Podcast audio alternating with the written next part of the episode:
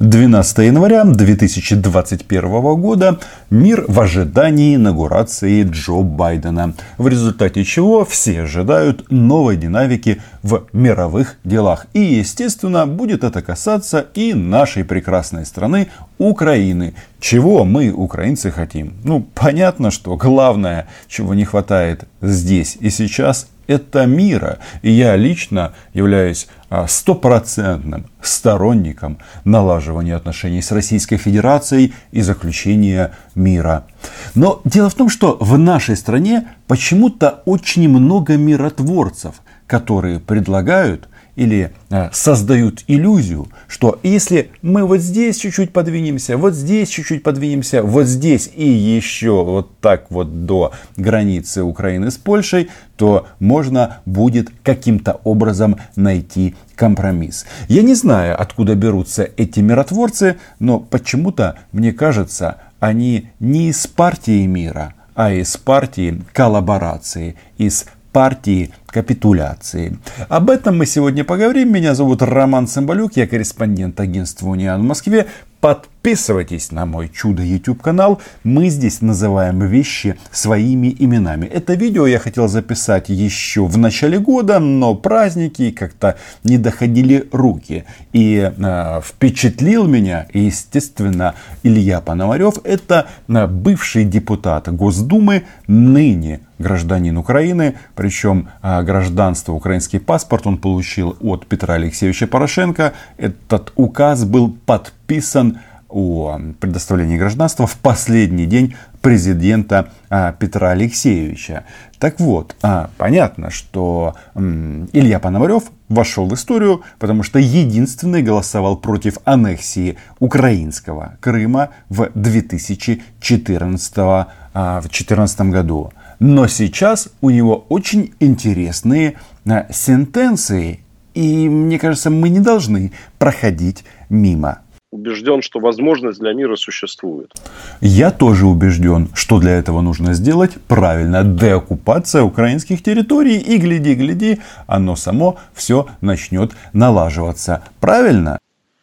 И убежден, что, э, ну, при том, что, конечно, эта война происходит из-за позиции Кремля и вследствие проводимой Кремлем э, политики, но в то же самое время мир гораздо больше зависит от э, политики Киева, э, его действий, потому что Москва, мне кажется, она готова к тому, чтобы вот этот вот чемодан без ручки каким-то образом с себя скинуть, но они не хотят это делать бесплатно.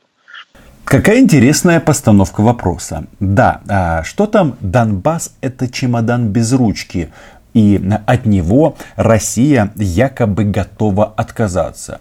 Как по мне, это называется выдавать желаемое за действительное. На основании чего делаются такие прекрасные заявления о том, что России тяжело, Путину, Путину тяжело нести Крым. Он что, сам его несет? У него рабов достаточно на той галере, на которой он руководит. Но факт остается фактом. Это как же интересно поставлен вопрос, что да, войну развязала Российская Федерация, и вроде бы с этим никто не спорит, но мир зависит от Украины. Каким образом? Я всегда говорил, говорю и буду говорить. Если бы украинские танки были на Кубани, Воронеже, я не знаю, еще в каких-то регионах, то, конечно, тогда мир зависел бы от нас. Мы забираем свои танки в боксы, и на этой территории а, все начинает налаживаться. Но здесь же ситуация с точки зрения наоборот. И да, вот когда говорят, что Путину тяжело, что Путин должен, а, может обязательно а, при каких-то условиях уйти, я, наверное, должен вам привести слова еще одного а, признанного эксперта-миротворца по вопросам Донбасса, по вопросам отношений с Российской Федерацией. Вот вы верите, что Россия уйдет из Крыма и из Донбасса? О Крыме будем говорить отдельно. Так. А по Донбассу, не сомневаясь на, не, на иоту даже. Уйдет. России Донбасс не нужен. Это обуза. Абуза, ну, то есть чемодан без ручки. Эти слова, сказанные Витольдом э, Фокиным, сколько, э, по-моему, три года назад. И что-то я не заметил, что произошли какие-то изменения на Донецком направлении в подходах России. Наоборот, все вот эти люди, которые размышляют о миротворчестве, о том, что можно договориться с Россией, они почему-то никогда не рассматривают э, ситуацию, которая сложилась на оккупированных территориях. И если вы э, ну, делаете выводы о возможном компромиссе, то проанализируйте, какие э, действия и события происходят там. А там Россия продолжает закрепляться. Они раздают российские паспорта, зачищают, нет, давно зачистили все, что связано с Украиной.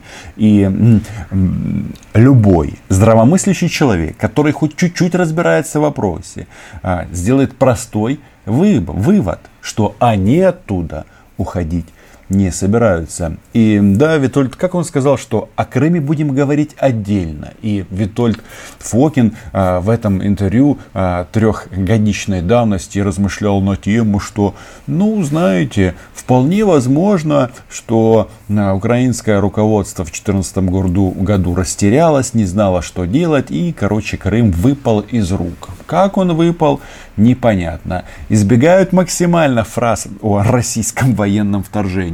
Есть еще там версия о том, что Крым а, продали. Кто его продал, когда Путин говорит сам лично, как он приказал блокировать украинские воинские части. Ну, вишенка на торте. А Россия, говорит Витольд Фокин, а, аннексировала Крым, потому что если бы она этого не сделала, то там бы были уже американские авианосцы, которые, по его мнению, находились в тот момент в этом в Черном море. Я вот не уверен в принципе, что американский авианосец или какой-то другой а, страны корабль такого класса сможет пройти через проливы. Но Витольд предлагает Россию простить, понять и отпустить а, за счет потери украинских территорий.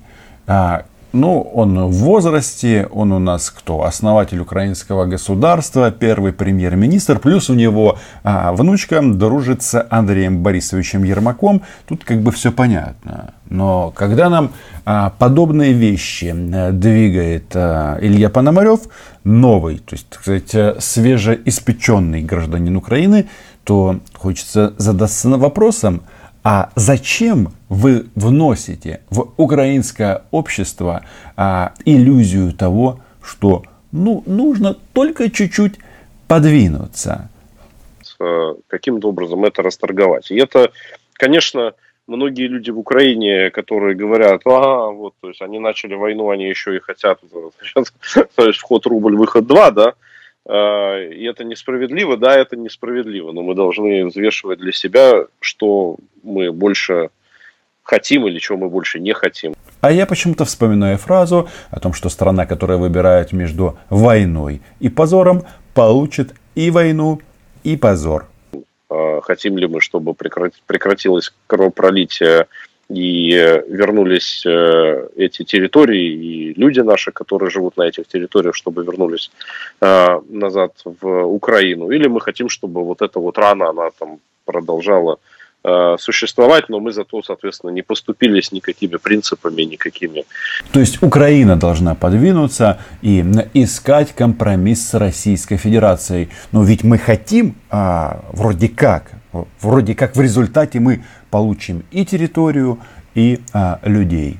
Я вот думаю, а кто вам сказал, что Путин в принципе собирается отдавать контроль за границей. В принципе, эти гауляйтеры, которые сейчас а, тусуются в Донецке, они в таких ситуациях, а, даже гипотетически размышляя о Минске, говорят, что а, в результате реализации Минских соглашений будут а, пограничники оккупационных администраций стоять на границе. Ну, в общем, а, ничего общего это с здравым смыслом, естественно, не имеет. Думаю, что э, мой личный выбор, да, то есть он первый, Я считаю, что худой мир, он лучше доброй войны. Я считаю, что человеческая жизнь, она стоит выше Э, любых идеологических вещей. Выше любых идеологических вещей. То есть, э, что предлагается? Предлагается впустить русский мир в Украину ради спасения жизни людей. Именно это. Кстати, вот я почему-то вспоминаю результат а, борьбы за независимость столетней давности. Украина тогда проиграла, а, была создана УССР, Советский Союз. Это 22 год, 1922 год. А потом, а, по прошествию 10 годков, почему-то а, на территории Украины случился голодомор, и миллионы людей умерли, умерли страшной смертью, потому что есть а, было нечего. И я не передергиваю, потому что первое историческое событие, о котором я сказал, и второе а, являются следствием одно другого. Более, что, конечно, есть тоже там красные линии, за которые нельзя заходить нельзя, отказываться от своего выбора, от своего суверенитета, от э, э, своего самоуправления ни в каком виде. Но не это ожидает Путин от украинского руководства. То есть Владимир Владимирович является главным сторонником украинского суверенитета. Я правильно понимаю? Ну или как? Потому что, ну, давайте посмотрим на Крым и на Донбасс. А, что они там сделали? В первую очередь а, зачистили все, что связано с политической Украиной. А теперь нам говорят, что да нет, Путин не ожидает этого. Не поэтому он молился за бойцов, защитников Новороссии в 2014 году, а, да, в храмах РПЦ. Ну это так, совпадение. Он ожидает компромиссов в области э, языка, он ожидает компромиссов в области амнистии. Э, и мне кажется, что это те вещи, которые мы вполне можем решить. Возможно, Илье действительно стало тяжело. Ну что, ты гражданин Украины. Так, так, указ президента подписан. А тут, блин, украинский язык. И что в такой ситуации нужно сделать?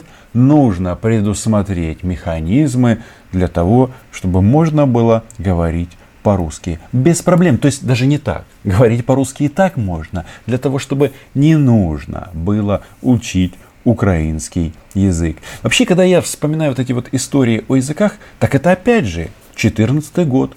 Есть соответствующее заявление МИД Российской Федерации а, о том, что они хотят статус русского языка, они хотят а, федерализацию. Да-да, а, смотри, а, как это выглядит по-русски. Федерализация Украины это когда граница между оккупированным Донецком и оккупированным Луганском. Причем и Луганск, и Донецк оккупировала Российская Федерация. А между этими двумя городами граница.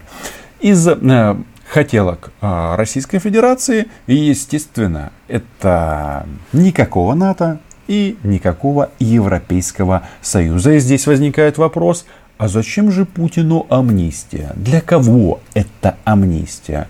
Опять же, речь, э, понятно, русские будут пробивать для всех, для тех, кто и убивал граждан Украины, для тех, кто воевал с российским оружием э, в руках в российской военной форме, то есть о коллаборантах. Но не они главные. Главное, чтобы а люди, которые уже сейчас а, кайфуют с российскими паспортами, а, обслуживают оккупационные администрации, чтобы они могли избираться в органы власти в нашей стране. Ну, во-первых, язык и вопрос амнистии для боевиков Почему боевиков? Для коллаборантов, естественно, а, если он будет поставлен в, на повестку дня в Украине, приведет к социальному взрыву, беспорядкам, и та власть, которая на это пойдет, а, вряд ли усидит. Ну, Илья Пономарев, он не во властных кабинетах может об этом говорить.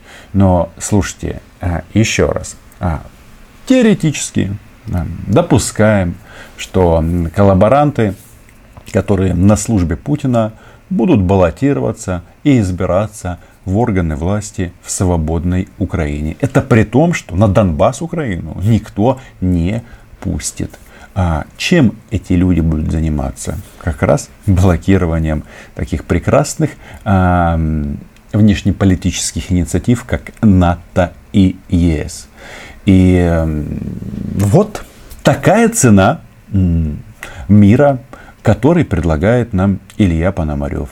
Нужно просто чуть-чуть а, подвинуться. Ведь Гитлер хочет мира, ой, простите, Россия хочет мира, но на своих условиях. Когда а, российские или украинские под видом российских миротворцев рассказывают о том, что Россия готова подвинуться, я вам предлагаю прослушать небольшой а, фрагмент эфира вечернего э, этого помета а, Владимира Рудольфовича Соловьева, который э, 27 э, декабря прошлого года э, закончил свои циклы программ вот такой вот фразой. Крыму сказали, пшли вон, а бандеровские твари. Люди на Донбассе сказали, пшли вон, твари. Пшли вон, твари.